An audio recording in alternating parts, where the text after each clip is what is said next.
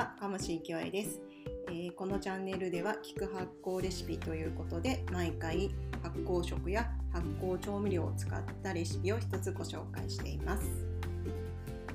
今日は、えー少しガツルとこってりしたレシピをご紹介しようかなって思っているんですけども、えーフライパンで作るチーズタッカルビにしようと思います。夏が、まあ、どうしても暑くってあのまあ年齢的なこともありつい小ざっぱりした料理ばっかりになってしまっていたんですけどもあの少しこう涼しくなってくるとがっつりしたものもたまには食べたいなと思ってこのレシピにしてみました。それでは材料です、えー鶏もも肉1枚約 250g えーチーズ用などあのとろけるチーズ。好みの量。キャベツ4分の1個。玉ねぎ4分の1個。しめじ2分の1パック。ごま油適量、えー下肉の下味に使う調味料です、えーおろしにんにく1辺分。おろし生姜1かけ分。コチュジャン大さじ2えひしおみりん各大さじ1です。作り方は肉は一口大に切って、えー袋などに入れます。それで調味料のあの下味の調味料ですね、えーおろしにんにくおろし生姜コチュジャンひしおみりんをその袋の中に全部入れてそれでよく揉んで冷蔵庫へ入れてください。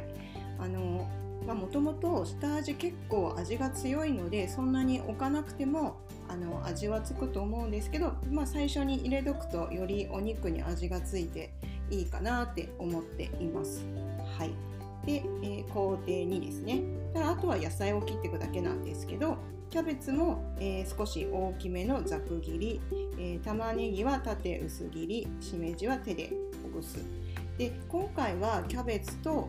えー、としめじと玉ねぎにしたんですけどあのレシピ見ると本当にいろんな野菜で作られてる方が多いのでもうなんかある野菜でいいんじゃないかなって思います。あのこれを使わなきゃいけないってこともないですし、まあ、もやしが余ってたらもやしか、えーとまあ、キャベツの代わりにレタスとかでもいいんじゃないですかね葉っぱもんだったらあとニラとか、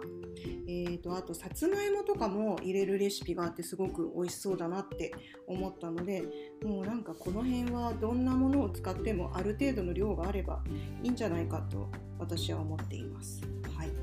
そして、えーフライパンにごま油を中火で熱します。で最初に、あの下味つけたお肉を炒めます。この時結構ね、あのお肉からやっぱ水が出てくるので少し跳ねるので、えー気をつけてください。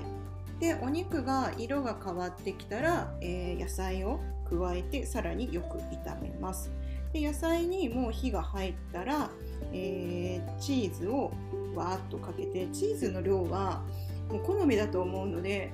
ただ結構な量使います。えっ、と多分150から200ぐらいは使ってるんじゃないかなって思いますね。あのだいたい1袋ぐらい使ってもいいぐらい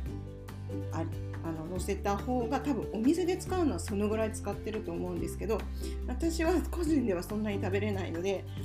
150も使ってないんですかね。せいで、えー100ぐらいかな、えー、とそうしないと結構写真映えっていうかみんなが、えー思い描くチーズカタッカルビのあのチーズのとろーり感ってな案外出ないんですよね。だから思ったよりも結構多めのチーズが入ってるんだなって思いました。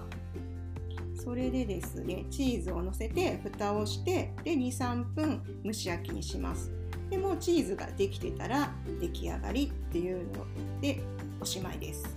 あの今回、えーフライパンで作ってるんですけどもあのもちろんホットプレートとかで作るのもあの作りやすくていいと思いますしあのなんだ焦げにくいのかな？電気とかだとあの直火よりもそれで大勢でねあの食べるときは大きめにやった方があの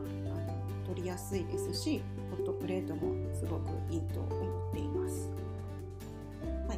えー、毎回あの私こう発酵食とか発酵調味料使ったレシピって言っときながらあの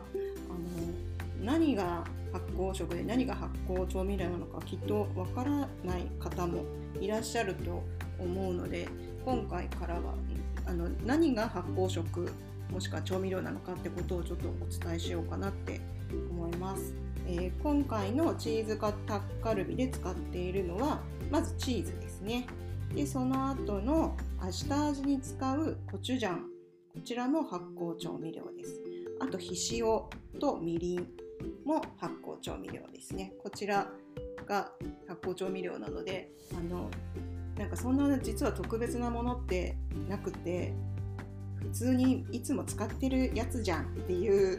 オチなんですけどね。あのひしおに関してはあの醤油の代わりに私はもう使っていて、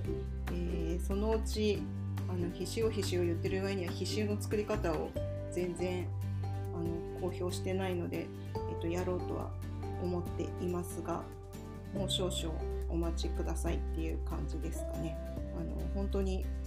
美味しすぎてどうしようっていうぐらい私が発酵食にはまったきっかけはこのひしおっていう調味料に麹を使った調味料に出会ってからなのでそれをまた別の機会にあのシェアできたらと思います。今日はここまでです。それではまた。